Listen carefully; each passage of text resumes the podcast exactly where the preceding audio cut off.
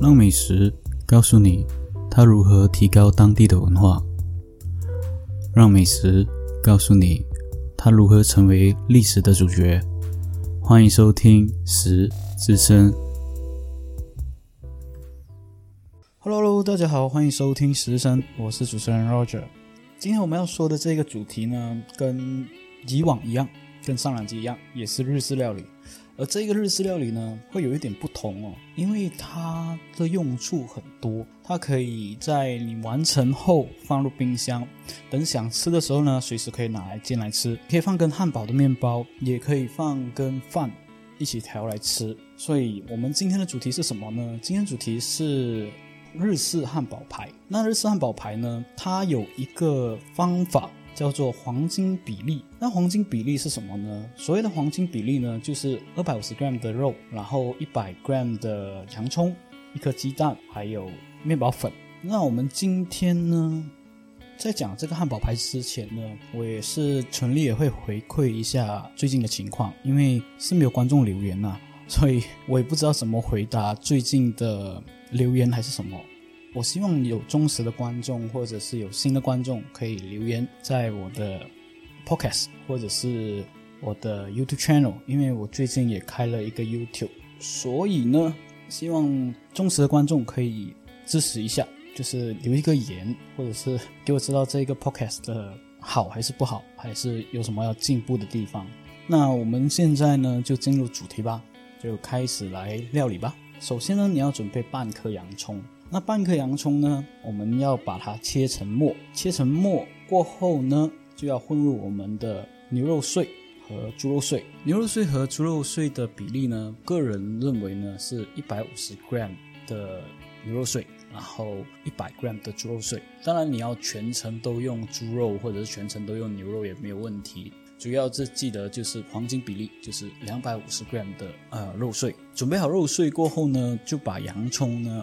切成末，切成末过后呢，放一点奶油在热锅里面。过后呢，把奶油热过后，就把我们洋葱开始炒，一样啊，把我们洋葱炒到一个透明色就可以了。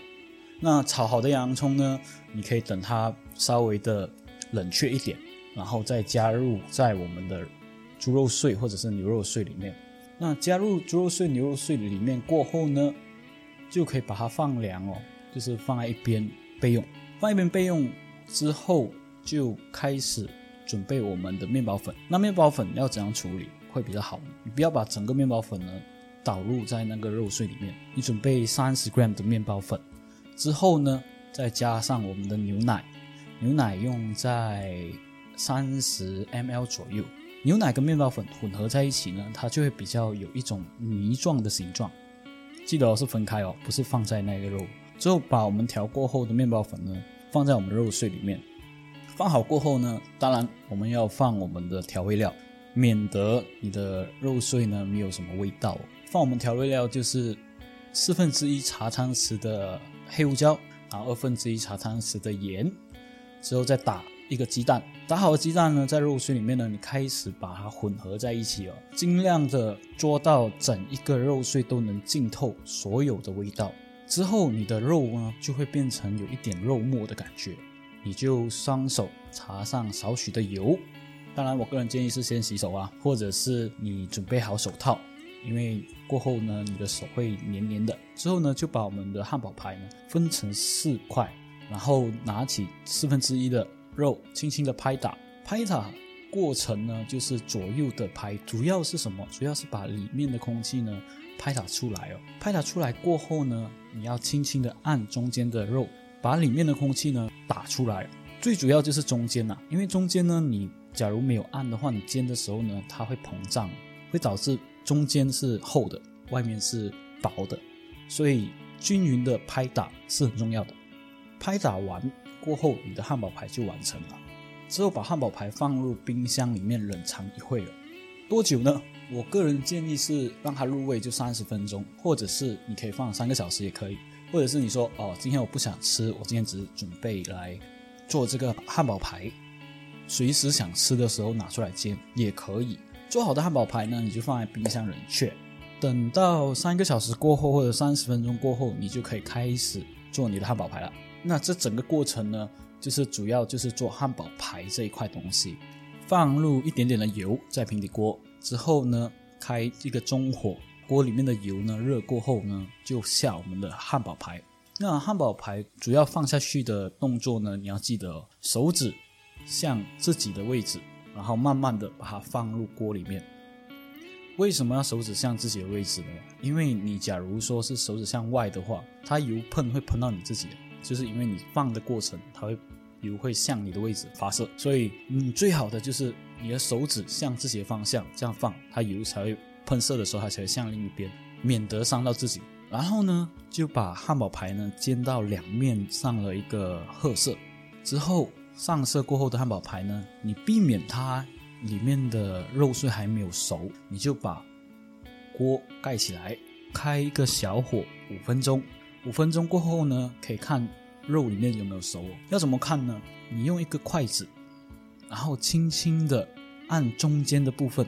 假如中间的部分的肉汁呢，它出来是白色的，就代表熟透了。假如它还有一点点的红色呢，那你就要继续盖着，然后继续用小火去焖煮哦，煮到它有它的肉汁白色出来为止。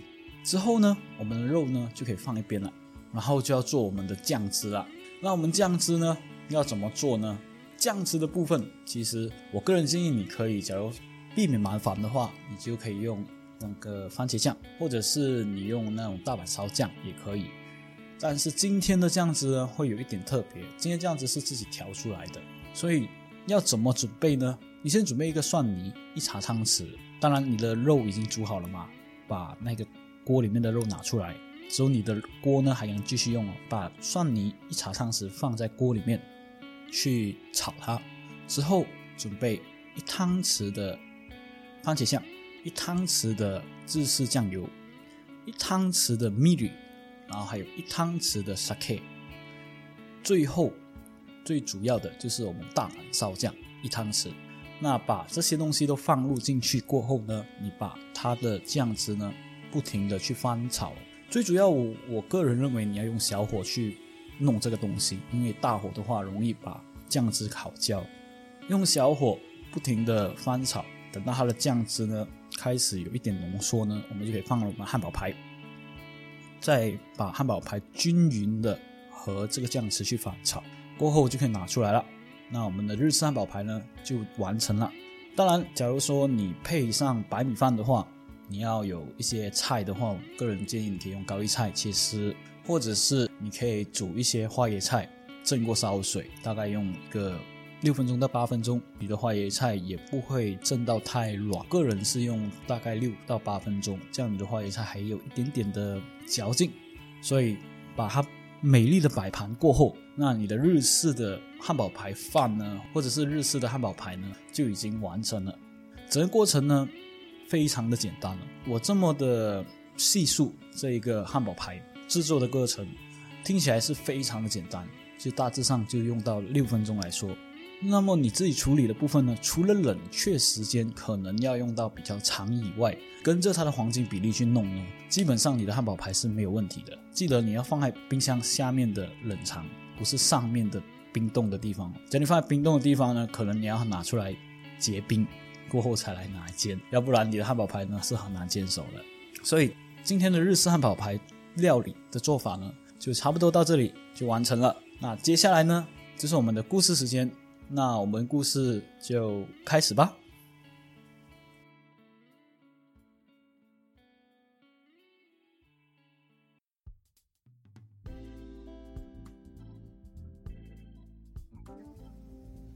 说到日式汉堡排，它是属于日本的一个洋食哦。洋食就是呃西洋的洋，食物的食，相当的受欢迎哦。它类似索尔斯伯利牛排。的类型主要呢是由碎肉、洋葱、鸡蛋、面包粉混合而成的一种料理。做的过程呢，大约最好位置是在一公分厚左右，直径在十公分到十五公分的圆形状。那今日呢，许多餐馆呢已经发展成不同类型的菜色，这包括起司汉堡排、咖喱汉堡排、我个人也是蛮喜欢吃咖喱汉堡。然后一意式汉堡排是加上番茄酱为主的，就刚刚我说的。那咖喱汉堡排其实你想制作的话，嗯，你可以去买一些日式咖喱包，就是那种已经包装好的日式咖喱。我记得它有选择，就是它的辣的程度到多少，看你个人啦。假如你选择比较辣的也可以。然后它主要的做法是很简单，就是把它的咖喱包装拿出来，哦，就蒸一个烧水，或者是把里面的包装的肉热过后呢，你就可以淋在你的汉堡排上面。那最早期的汉堡排呢，缘起可以追溯到明治时代，就是今日普遍认为是横滨市针对外国人士所引进的汉堡牌菜色，是最早期的汉堡牌餐点。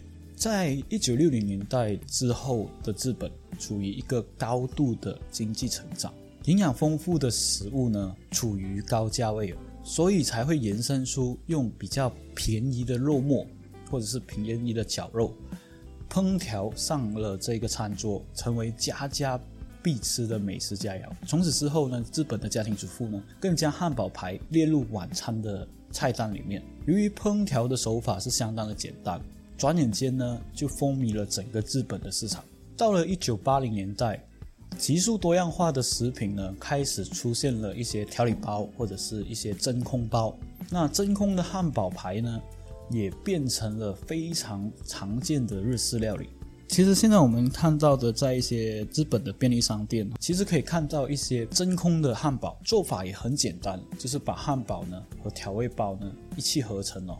只用沸腾的水烫过一遍呢，就可以方便的上桌。所以真空汉堡排呢，在日本呢也是非常的简单做。当然，比较多的就是自己去买材料，自己去调那些食材，会比较新鲜，而且比较健康。那我们说到一九六零年、一九八零年嘛，现在的日式汉堡排也影响到了夏威夷当地的汉堡餐点，其中夏威夷素食参考了日式汉堡排的肉汁。并且呢，同一盘餐点上经常会搭配一些沙拉、通心粉或者是米饭。另外呢，通常还会加上一颗鸡蛋，来称为夏威夷汉堡饭。类似的菜色也经常出现在韩国，其中韩国当地也从日本引进了亚洲各地的汉堡排餐点。那我们说到日式汉堡排嘛，那日式汉堡排最主要、最主要的就是汉堡排。那我们今天呢？也来聊聊汉堡排的历史过程。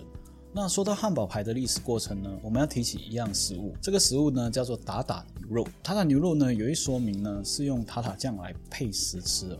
现在的塔塔牛肉呢是会以生鸡蛋同时，嗯，于二十世纪初的法国出现，而现实的塔塔牛肉当中呢。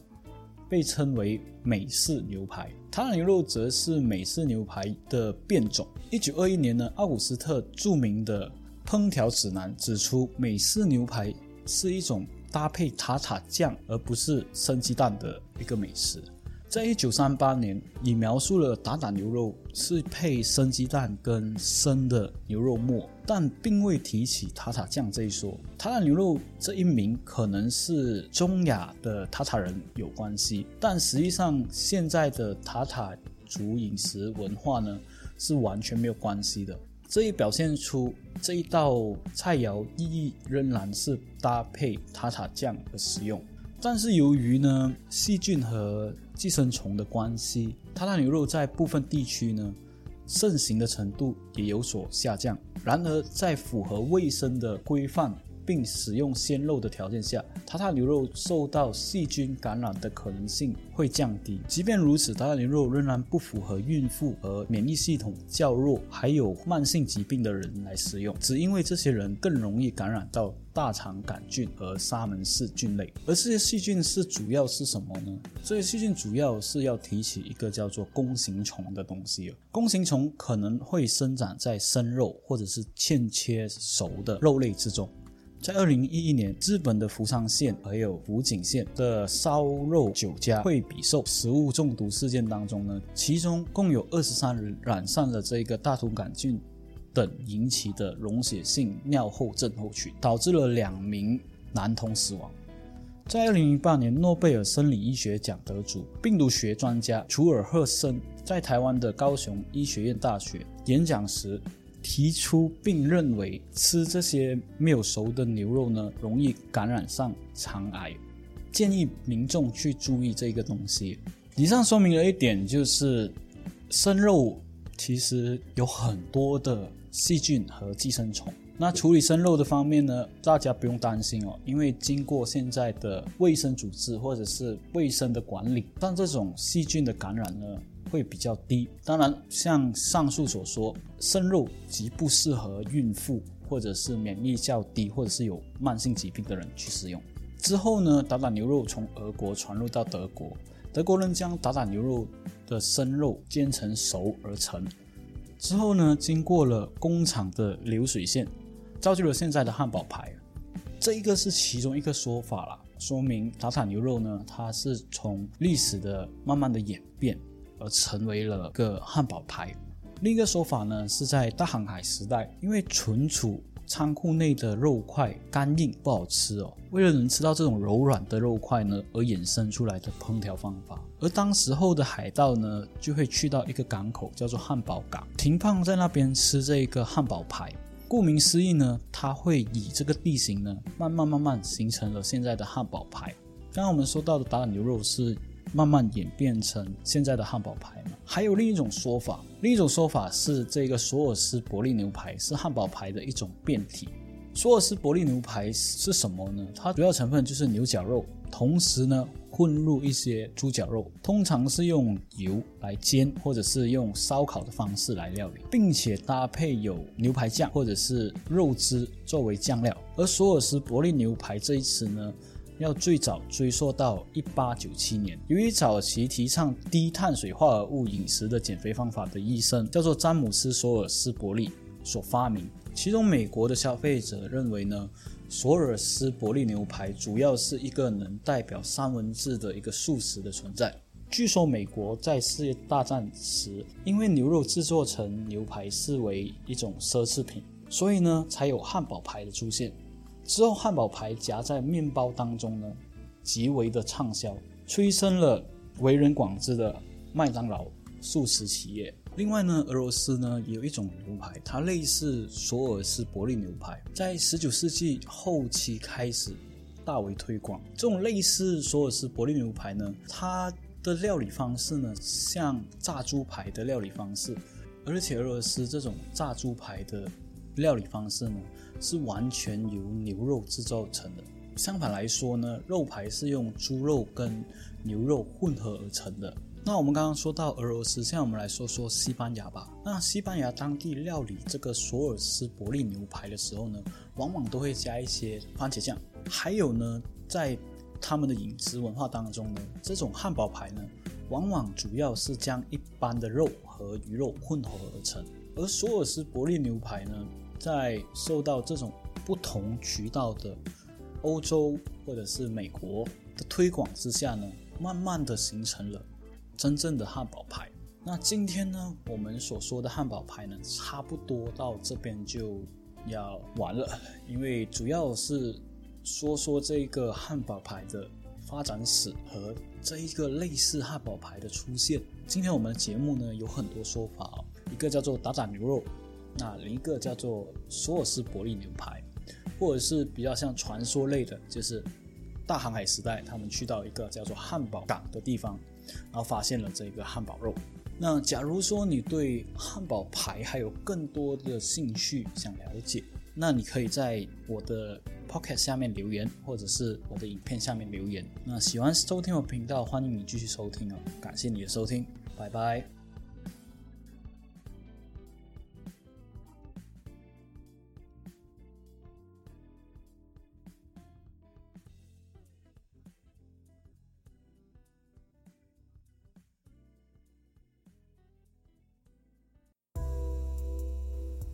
好了，我们的故事听到这边就完结啦。喜欢收听我的频道的话，欢迎你点赞、分享、留言，还有给个五星好评。想要收听我的频道的话，欢迎你去各大平台：First Story、Spotify、KKBox、Apple Podcasts，还有 Google Podcasts。